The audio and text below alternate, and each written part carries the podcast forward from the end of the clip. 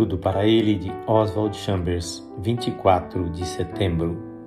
O vai da preparação.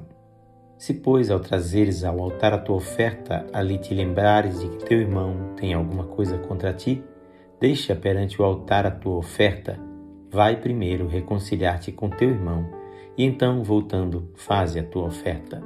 Mateus 5, 23 e 24. Gostamos de pensar que um dia estaremos perfeitos e prontos para a obra, mas a preparação não é uma posição que alcançamos de uma hora para outra, é um processo que precisa ser firmemente mantido. É perigoso acomodar-se numa experiência qualquer.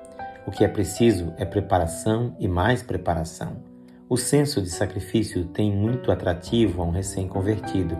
Humanamente falando, o que nos atrai para Jesus Cristo é o nosso senso de heroísmo, e a sondagem que essas palavras do Senhor fazem em nosso ser subitamente põe à prova essa maré de entusiasmo.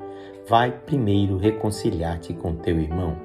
O vai da preparação consiste em deixarmos que a palavra de Deus faça uma sondagem em nosso coração. O senso de sacrifício heróico não é suficiente. O Espírito Santo detecta então em nós essa disposição que não tem lugar no serviço de Deus. Ninguém, a não ser Deus, pode detectar essa disposição. Você tem alguma coisa a esconder de Deus? Nesse caso, deixe que Deus o sonde com a sua luz. Se houver pecado, confesse-o, não o admita apenas. Você está disposto a obedecer ao seu Senhor e Mestre, seja qual for a humilhação imposta aos seus direitos sobre si mesmo? Nunca rejeite uma convicção se ela é suficientemente importante para que o Espírito de Deus a traga à sua lembrança, é porque se trata de algo que ele está detectando. Você poderá estar pensando em renunciar a algo importante quando o que Deus mais deseja no momento é falar de uma coisa que lhe parece insignificante, porque por trás dela ergue-se a fortaleza central da obstinação, que é a atitude não renunciarei aos meus direitos sobre mim mesmo.